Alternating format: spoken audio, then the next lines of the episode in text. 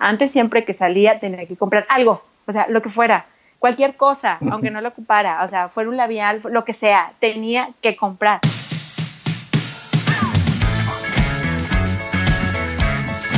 Hola, bienvenidas y bienvenidos a el podcast de la vida minimal. Yo soy Pedro, en este podcast hablo acerca de cómo tener una vida más ligera y de alguna manera también cómo tener una vida con menos impacto ambiental, aunque ese no es mi tema principal ni es mi fuerte, creo que están muy relacionados el minimalismo y en este caso el zero waste. Entonces decidí platicar con Nancy Franco del proyecto Reto Cero Basura, un blog y una cuenta de Instagram donde Nancy nos comparte las acciones que ella y su familia realizan todos los días para reducir su basura.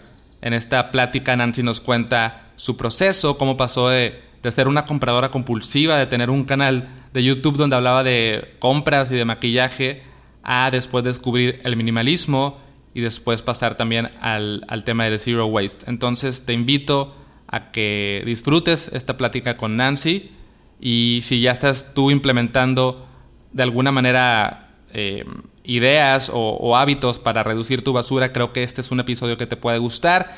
Y si aún no lo haces, también creo que es un episodio que te puede inspirar a tomar conciencia y a ver cómo puedes poco a poco ir reduciendo tu basura y tu impacto ambiental.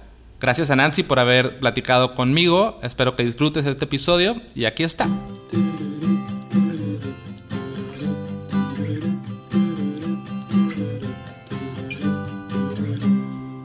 ¿Qué tal si nos cuentas qué es tu proyecto Reto Cero Basura y cómo nace?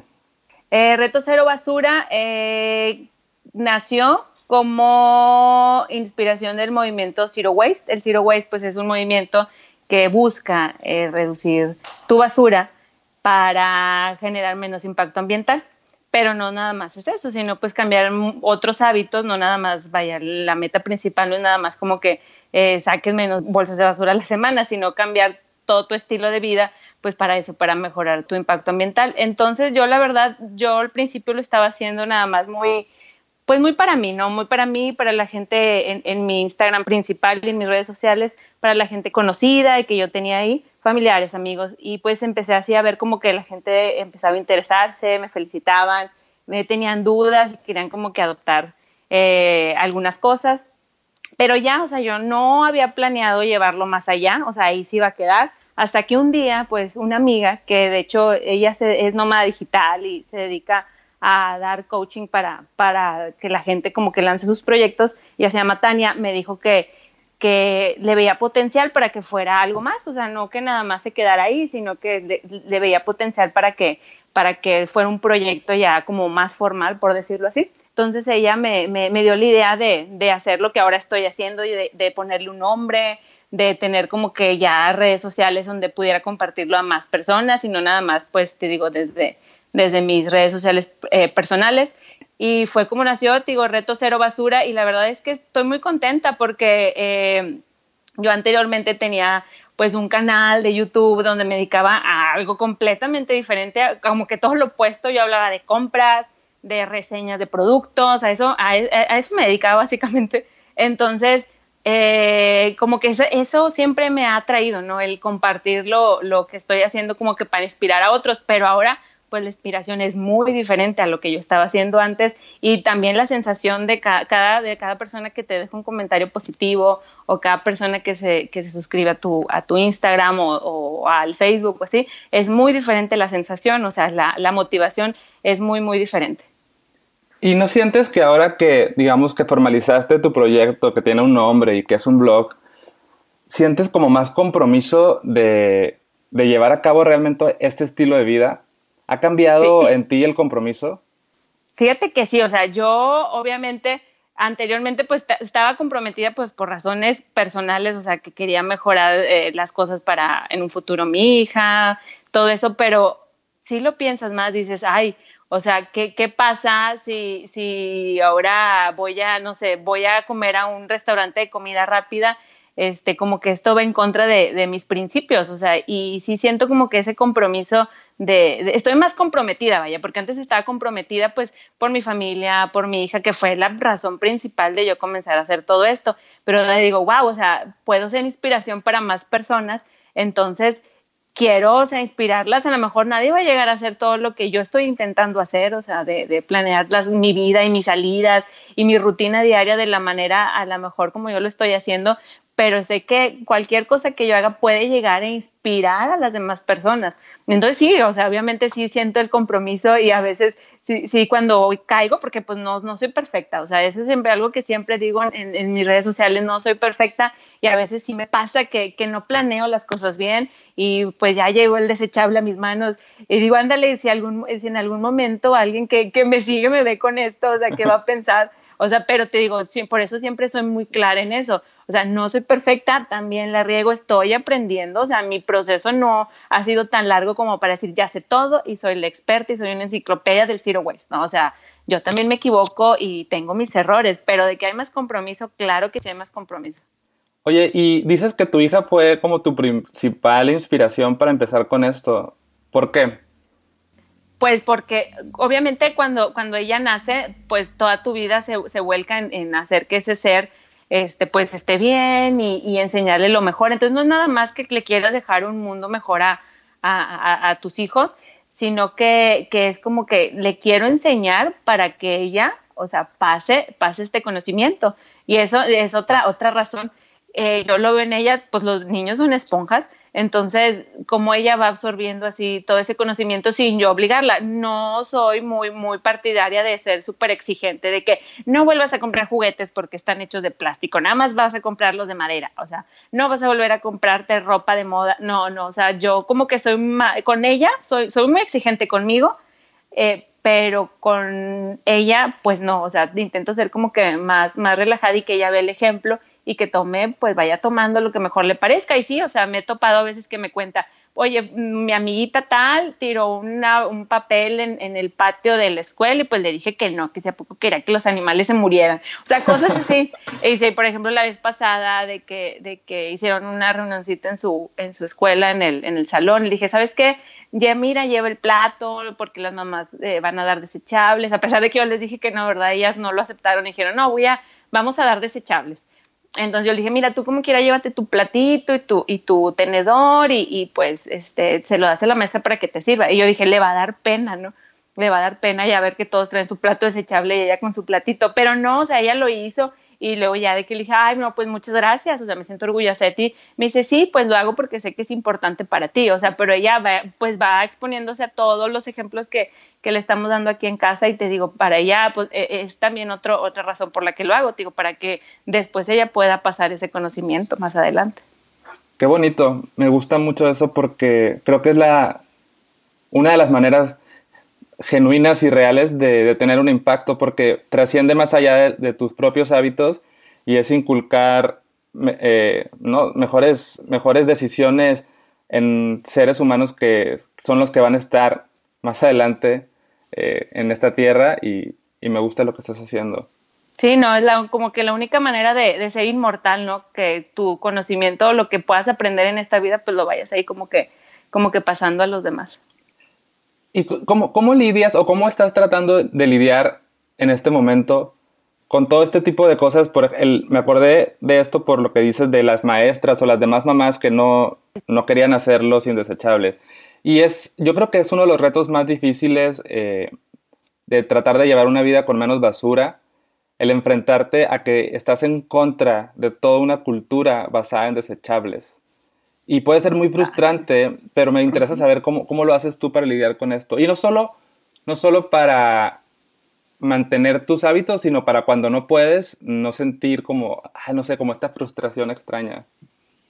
Sí, no, la verdad, esos sentimientos pues son, son naturales, o sea, y son bien humanos y, es, y, y los lidio así con todo esto de esa manera, o sea, sabiendo que, que soy humana y que me equivoco, o sea, cuando me pasa algo a mí que yo digo, ay, no salí preparada y eso, bueno, pues, ¿qué voy a, qué voy a tomar de esa experiencia de que, chin, ya llegó este, este eh, desechable a mi mano? ¿Qué voy a hacer? Bueno, para la siguiente vez, ¿cómo lo voy a mejorar? O sea, no clavarse en lo hice mal, lo estoy haciendo mal, porque no, o sea, eso es algo bien común cuando comienzas con esto y te lo digo porque pues estoy en grupos y todo de, gente interesada en cambiar así como su estilo de vida y el, la frustración así de sentir que no lo estás haciendo bien y que hay gente que lo hace mejor, siempre va a existir. O sea, siempre vas a querer ser mejor y siempre vas a querer reducir más tu basura y siempre vas a querer cambiar algo. O sea, eso siempre va a existir, pero el caso es no clavarte en, ay, lo estoy haciendo súper mal. Y hay gente que lo hace mejor, hay gente que pues en un año su basura cabe en un frasco y la mía no. Entonces, pues es trabajarlo, o sea, trabajarlo y saber que, saber que no vas a ser perfecto y que lo vas a poder este, cambiar mientras te enfoques en eso, en, que, en, cómo lo vas a mejorar. Y, y, sí, o sea, lo que me comentabas de como este ejemplo de las maestras, sí, el reto principal es también ser bien tolerante con el resto de las personas, porque por ejemplo yo desde un principio me dije, no voy a ser de ese tipo de personas que al lugar en el que lleguen empiezan a hablar o a criticar. Te estás usando un vaso porque no usas el, porque no traes tu plato, porque compraste esto. No, o sea, desde un principio me dije, no, esa no va a ser mi manera de llegar a las personas, porque siento que somos como niños chiquitos, ¿no? Si, si te prohíben algo, más lo vas a querer hacer, entonces va a ser contraproducente. inclusive así en, en casa, o sea, en casa es difícil porque, por ejemplo, mi esposo pues me apoyó desde un principio, él me dijo, no, me encanta así eh, lo que estás haciendo, yo también te, voy a apoyar. Pero pues no tiene, o sea, él viaja mucho, por ejemplo, entonces también exigirle de que nunca llegue una botella de plástico a sus manos, de que nunca compre comida fuera en los viajes, pues también, o sea, es, como que pedirle a la mejor de más, ¿verdad? Y te digo, a lo mejor no, no, no todos van a tener el, el compromiso así que, que yo tengo, eh, y hay que manejarlo con tolerancia y saber que, o sea, es como que, como que en lo que quiero creer, que no a todo el mundo nos llega como que el llamado o ese, o ese, sí, ese llamado al cambio de la misma manera. Digo, a mí me llegó desde, primero el, minimalismo y luego ya conocí el zero waste, pero pues yo en ese proceso no hice todo perfecto, o sea, como comencé con el minimalismo, empecé a sacar media casa y muchas de esas cosas fueron a dar a la basura. Entonces ya después caí en cuenta de todo el daño que a lo mejor pude hacer por desechar todo eso, pero ese fue mi proceso y cada quien tiene que vivir su proceso y hay que saber eso y hay que ser tolerantes. Claro, yo a veces me pongo a pensar y recuerdo, no hace tanto que yo trabajaba e iba a comprar comida porque no, no me llevaba mi, mi comida al trabajo y era una ensalada en un recipiente desechable de plástico y todavía lo metía en mi bolsa. O sea, en aquel entonces a mí no me pasaba por la mente que estaba mal que me dieran mis compras en una bolsa de plástico. Entonces, yo también trato de ser tolerante en ese sentido porque en ese momento yo simplemente no sabía. O sea, para mí no me pasaba por la mente el daño que le podía estar haciendo al planeta haciendo eso. Y de la misma manera, a mí lo que me hizo cambiar no fue alguien que me dijo, ah, eres un asesino de las especies por usar plástico. A mí lo que me hizo cambiar fue inspirarme de otras personas y ver lo que estaban haciendo otras personas y decir, oh, tiene total sentido, lo voy a empezar a hacer yo. Y creo que es el mejor approach un poco, el, el ser tolerante y inspirar a través del ejemplo y no de la imposición. es correcto. Sí, sí, tienes toda la razón. O sea, yo también como que digo, es a veces sí se siente la frustración, digo, son sentimientos muy humanos y sí, o sea, veo pues en mi círculo más cercano de que como quiera siguen yendo al mandado con la bolsita de plástico o así, y sí se siente frustrante y todo, pero intento no, no criticarlos con eso y pues saber eso, o sea, tolerar y saber que todos tienen su proceso y lo van a vivir a su manera. Me contabas hace un momento que tú empezaste con primero con el minimalismo y después de ahí te fuiste al zero waste. Y me hablabas de este antecedente de cómo tenías un canal de YouTube en el cual te dedicabas a promoverlas, como comprar cosas, ¿no? Como que comprabas cosas y hablabas de ellas. Eh, cuéntanos un poquito de, de este proceso. Bueno, a ver, mi canal de YouTube, voy a empezar por ahí, comenzó muy, siendo muy diferente. O sea, mi canal de YouTube era para mostrar tutoriales de maquillaje, porque a mí hasta la fecha, para mí el maquillaje es un arte. Eh, de hecho, por, por algunos años me dediqué a hacer maquillajes así de efectos especiales en Halloween y todo eso. Entonces, para mí el maquillaje es, para mí es un arte, una forma de expresión. Pero, ¿qué pasa? Que yo comienzo YouTube hace muchos años, ya ni me acuerdo, yo creo que en el 2011 más o menos fue cuando empecé con el canal de YouTube y empecé con eso, con eso de los maquillajes. Me cambio de casa, donde estoy no hay internet. Después, como de dos años, estamos hablando a lo mejor en el 2014, 2014-2015 regreso a YouTube y YouTube era muy diferente. Existían eh, videos que hablaban sobre hauls, que los hauls no son nada más que sentarte a, la, cámara y abrir eh, compras, mostrar compras. Había reseñas, que también es eso, mostrar productos nuevos que acaban de salir en el mercado de maquillaje, ropa, lo que sea, eh, de cuidado personal y dar una reseña de ese producto. Era de lo que se trataba ya YouTube. Entonces a mí me gustaba. Yo todavía hasta la fecha consumo YouTube, ya no consumo tanto esos videos. De hecho, no los consumo ya, pero sí me, me llamaba la atención y comencé a replicarlos. Entonces, pues, ¿qué pasa? Pues que, que, ya para estas alturas YouTube, muchas personas de YouTube han crecido bastante y eso lo era parte de su trabajo, de su estilo de vida y era algo en lo que yo no caía en cuenta, ¿no? Que, que esas personas les regalaban los productos y yo no, o sea, yo los compraba con mi dinero y empecé así a hacerme de, sobre todo de maquillaje, sí llegué a acumular algo de ropa, eh, pero sobre todo de maquillaje.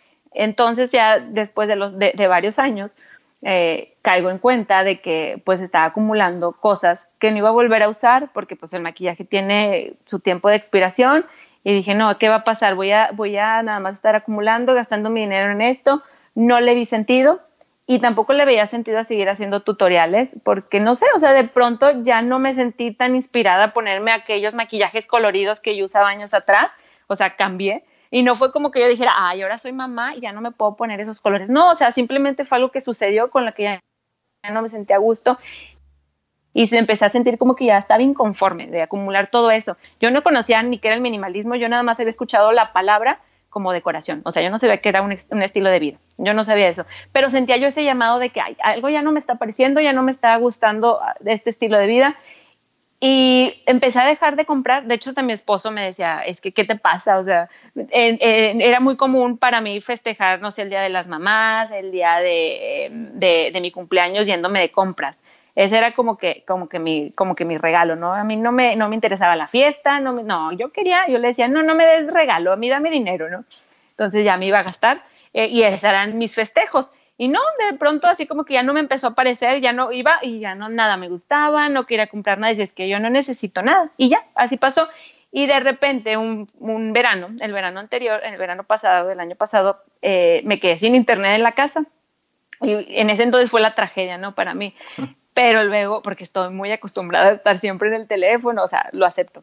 Tengo un vicio. Entonces en ese momento este, me quedé sin internet y ahora yo qué hago, o sea, estaba así, de, ¿en qué pasó mi tiempo? Aparte de que mi hija está de vacaciones y sí, jugábamos mucho y todo, pero pues yo también quería un tiempo para mí y ¿qué hago? Bueno, pues me empecé a descargar libros, primero con la idea de decorar la casa, de organizarla, llegué a lo del método con Mari y a partir de ahí me empezaron a salir de sugerencias libros de minimalismo, este, y fue como lo conocí y fue cuando dije, esto es lo que yo necesito. Hasta ese entonces te digo que no, no tenía nombre lo que yo estaba buscando, no sabía qué era, pero eh, sentí que eso era lo que yo necesitaba y así fue cuando empecé a investigar más sobre el minimalismo, decidí adoptarlo y le, se lo comenté a mi esposo y él siempre ha sido bien minimalista. Fue cuando, digo, yo, yo no entendía su forma de ser y ni él se ponía la etiqueta de minimalista, sino yo pues yo ya lo hubiera conocido para ese entonces y a él le pareció, le pareció muy bien y me empezó a apoyar y así fue como empezamos como que a sacar muchas cosas de, de casa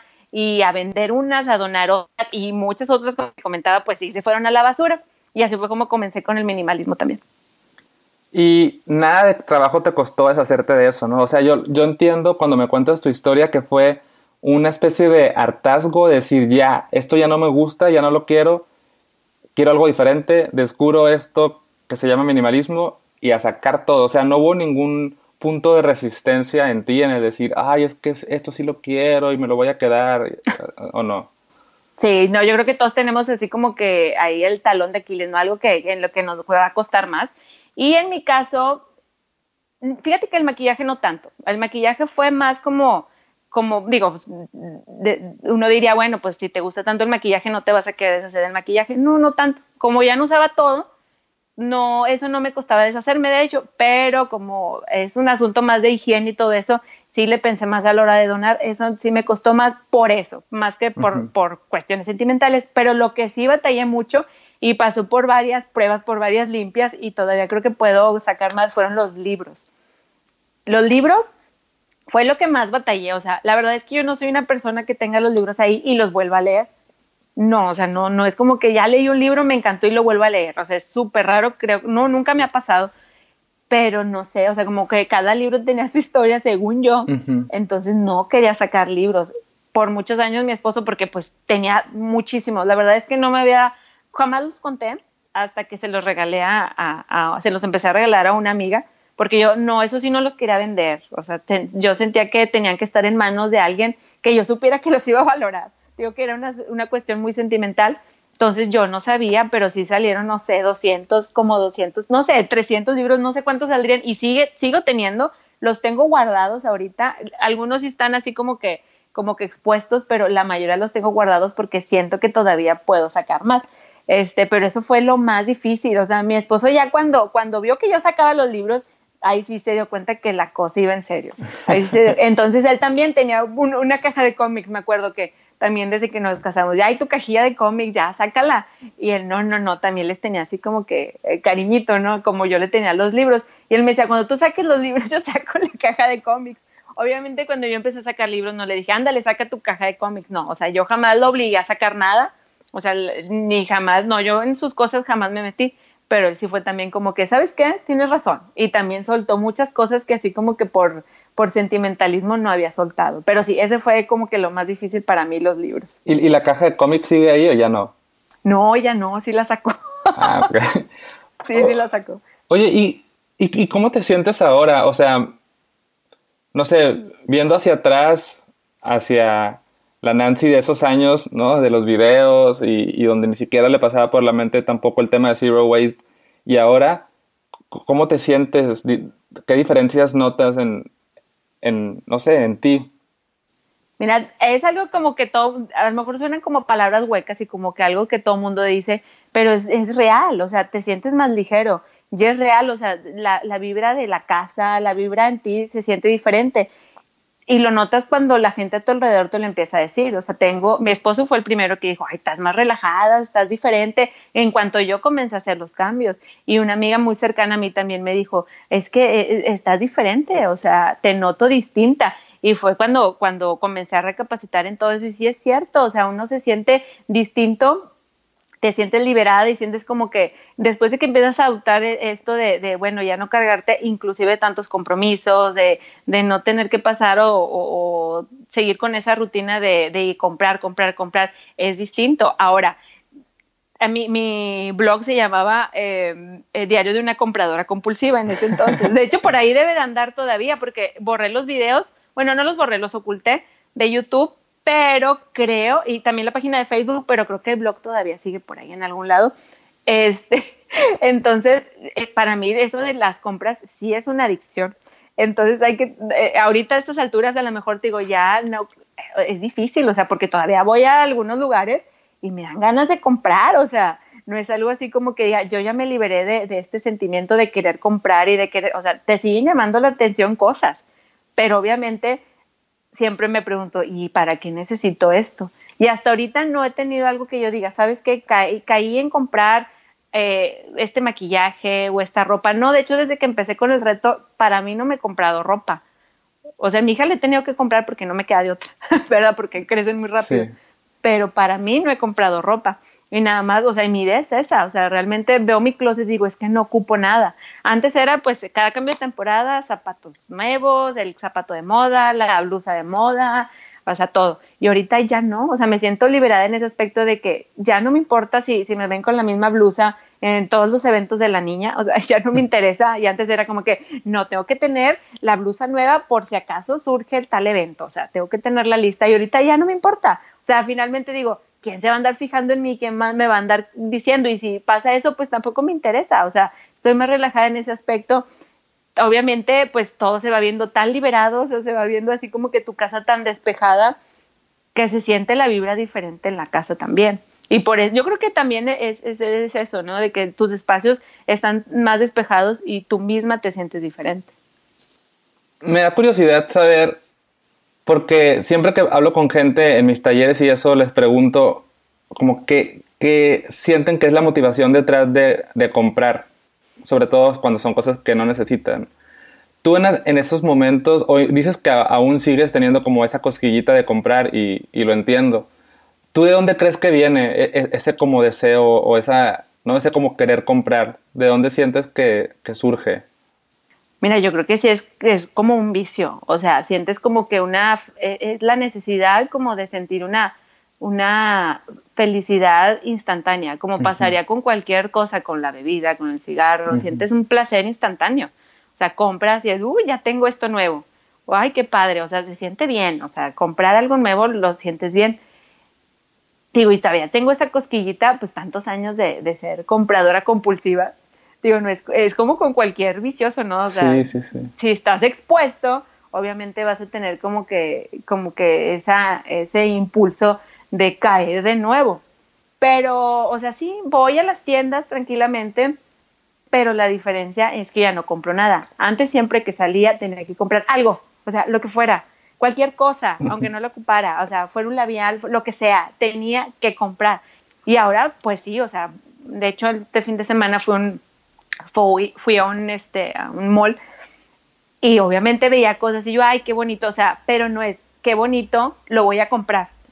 Y le, le mandé, de hecho, un mensaje a mi esposo porque entramos a una librería, acompañé a una amiga que iba a comprar un libro. Entonces esa fue otra, desde que empecé con el reto, me propuse, pues ya estoy sacando muchos libros, no volver a comprar libros, ni siquiera usados, nada. O sea, o me prestan libros o los descargo electrónicos, pero comprar un libro en físico no. Entonces voy a la librería acompañando a mi amiga. El olor a los libros. O sea, ahí sí fue como que, ay, Dios mío, necesito un libro.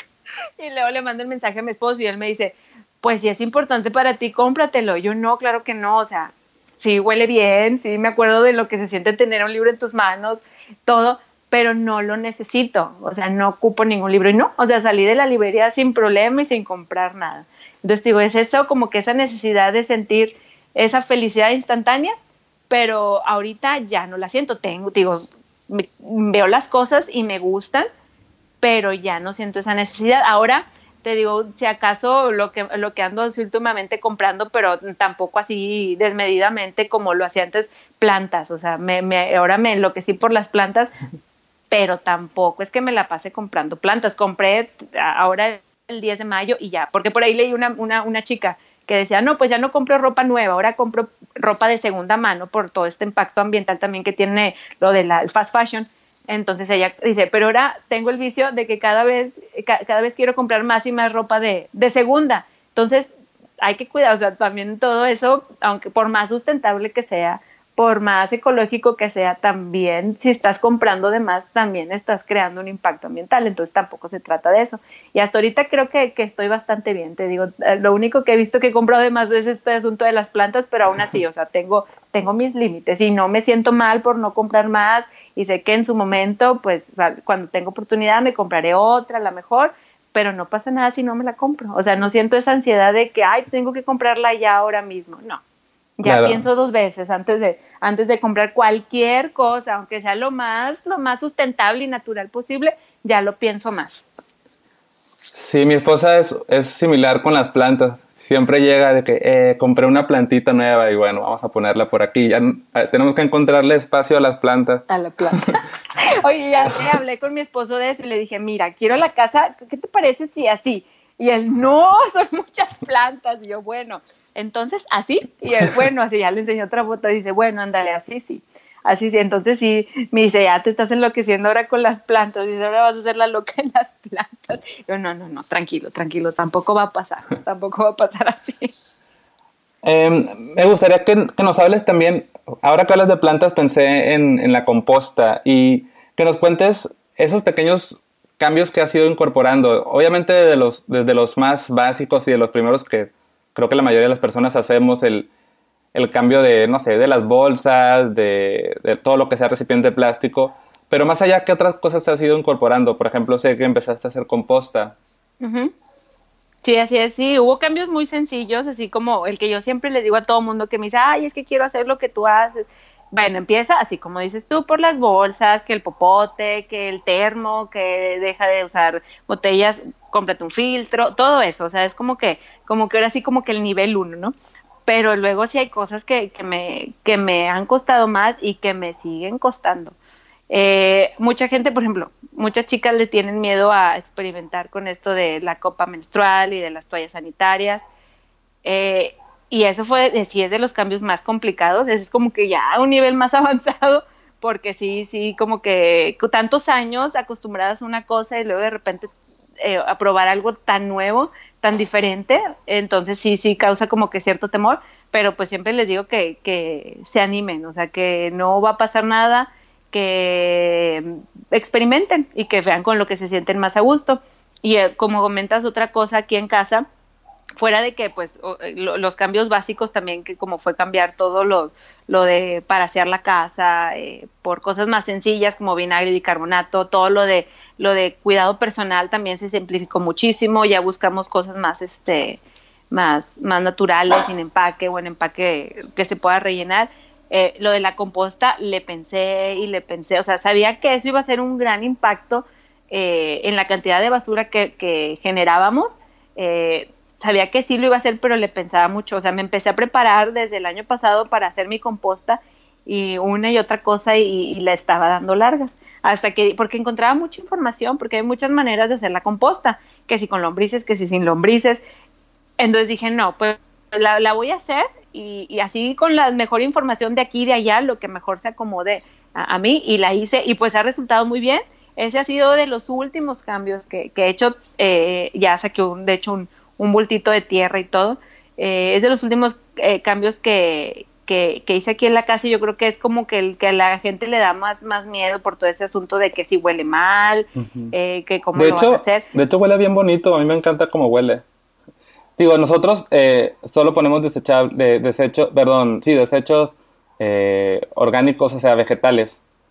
Y pues el aroma es súper bonito. Sí, no, fíjate que lo que sí me dieron así en un curso que fui de hecho de plantitas, lo que sí me dijeron es, siempre en todos lados yo leía poner pocos cítricos, porque las lombrices no les gustan.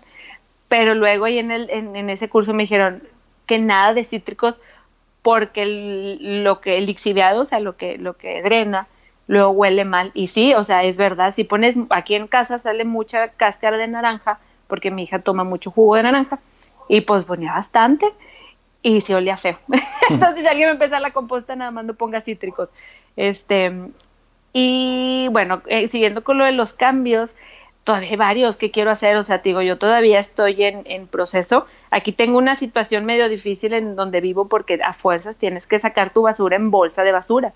O sea, tienes que mm. ponerla. O sea, no puedes ponerla en el bote, como en muchos lados que las pones en el bote y al señor de la basura lo vacía directo al camión. O sea, aquí te exigen, porque a veces bien, eh, a veces este pasaba que las dejaba la gente la, la, las cosas así y pues se derramaba en las banquetas y todo eso. Entonces aquí sí te exigen que sea en bolsa, o sea, en bolsa de basura, aquí te exigen eso. Entonces, ay, pues ahí es donde estoy batallando un poco y estoy investigando el asunto de poner en los botes que la bolsa está de periódico para no sacar tanta bolsa. Te digo, yo todavía apenas, o sea, estoy en proceso de muchas cosas. O sea, también no crean que ya, ya hago todo perfecto y que, y que ya nada me falta por hacer. Y estás aprendiendo, o sea, es constante aprendizaje todo el tiempo porque te llega información de muchos lados y de muchas formas y algo que pensabas que estabas haciendo bien, sabes, de pronto aprendes que hay una manera de hacerlo mejor. Entonces, en eso, en eso estamos todavía. Sí, yo creo, y a ver si compartes conmigo esta forma de pensar. Yo creo que es importante, como tú tienes en la descripción de tu cuenta de Instagram, que cada pequeña acción cuenta. Es importante tener eso en cuenta, pero también no quedarnos ahí, no, no, no quedarnos en, ah, bueno, yo pido mi bebida sin popote y ya estoy salvando el planeta, ¿no? Es, por un lado, sí, valorar cada pequeña acción, pero creo que por otro lado es ir aumentando también, ir incorporando cada vez más y mejores hábitos hasta, hasta que incluso esto empieza a trascender más allá de ti. Yo creo que el siguiente nivel quizá es no solamente cambiar lo tuyo, sino cómo puedes motivar a otras personas a que cambien, que es lo que estás haciendo con tu proyecto, por ejemplo.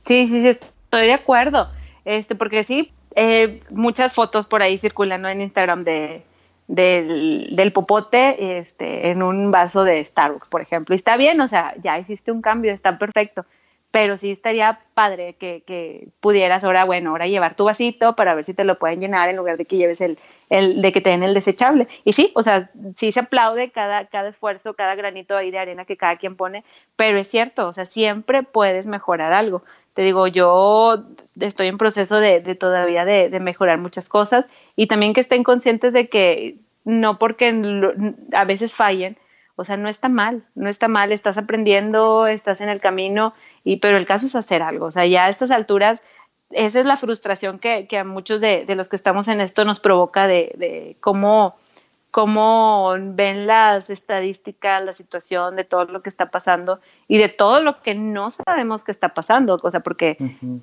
va más allá, o sea, por ejemplo, ok, ya sabes que la jirafa se está extinguiendo, que el oso polar, que, que la koala, ¿no? Pero hay muchas especies que se están extinguiendo que, que a lo mejor no son tan, tan llamativas y no son, no, con las que a lo mejor no creas tanta empatía y esas nadie las menciona. Entonces, es, mm, puede ser más grave de lo que, de lo que está llegando a ti. Entonces, digo, es también esa frustración que a lo mejor nos sentimos muchos de nosotros, ¿no? De, de cómo no, no abres los ojos. Pero bueno, ya estamos en el camino y como dices tú, la idea es pasarlo más allá, no nada más que se quede en ti y, trabajarlo, ¿no? Trabajarlo con, con tus hijos, trabajarlo con, con, las personas que tienes cerca y si se puede así de la manera en la que yo estoy haciéndolo, excelente. ¿Cuál es tu pronóstico o tu, o tu visión? Para mí es difícil tenerla, pero ¿tú qué crees que va a pasar con el planeta? No sé si has pensado en ese tipo de cosas. Ajá, o sea, ¿qué, crees, qué, crees que vaya a pasar? Mira, yo sí quiero ser positiva y yo sí siento que, o sea, sí se están poniendo malas cosas, pero siento también que, que somos la, o sea, la, generación del cambio. O sea, siento que sí, sí, sí va a haber un cambio eh, y que cada vez nos estamos sumando más. Digo, yo quiero ser positiva en eso y quiero tener fe eh, eh, en eso de que, de que si no a todos, pues sí a la mayoría nos va a llegar el, ese llamado, ¿no? O a lo mejor no precisamente a la gente de mi generación, pero a lo mejor sí, por ejemplo, a la generación de gente más joven, porque veo que la mayoría de los que están aquí en, en, este movimiento son muchos, mucha gente joven, muchos chavos.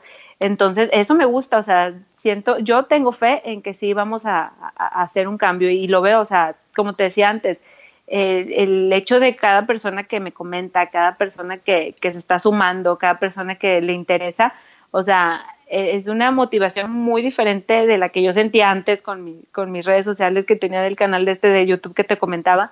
Es muy diferente porque siento que estamos haciendo algo, porque es una cadena, o sea, yo se lo pasé a esa persona, pero esa persona, ¿cuántas más se las va, les va a pasar este, este conocimiento y a cuántas más personas va a inspirar? Entonces yo, yo sí soy positiva al respecto, sí creo que, sí creo que, vamos a provocar un cambio.